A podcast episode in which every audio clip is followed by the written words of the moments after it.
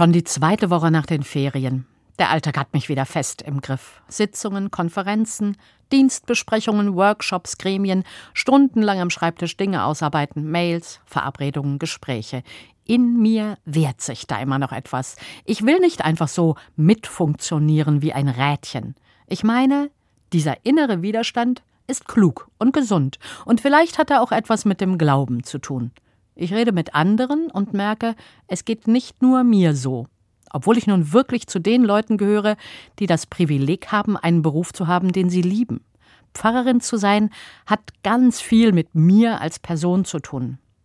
Und trotzdem bleibt da diese renitente Stimme, die am liebsten die Ferien zurückhaben will und bei Sonnenschein einfach nur raus, schwimmen im See, spazieren im Wald, nicht am Computer sitzen. Ich meine, Gott hat uns Menschen so gedacht, dass wir gerne mit anderen zusammen sind, das Leben genießen. Ein Psalmbeter sagt, unser Leben dauert 70 Jahre, wenn's hochkommt 80. Und was uns daran so wichtig erscheint, ist letztlich nur Mühe und Arbeit.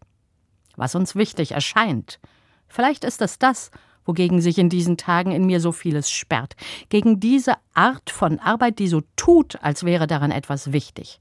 Debatten, die ins Leere führen, Sitzungen ohne Ergebnis, zermürbende Selbstbeschäftigung.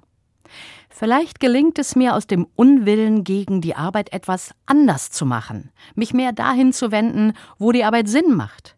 Wenn dann jemand glücklicher ist oder geborgen, getröstet, dann kann ich wieder mit Herz und Begeisterung arbeiten.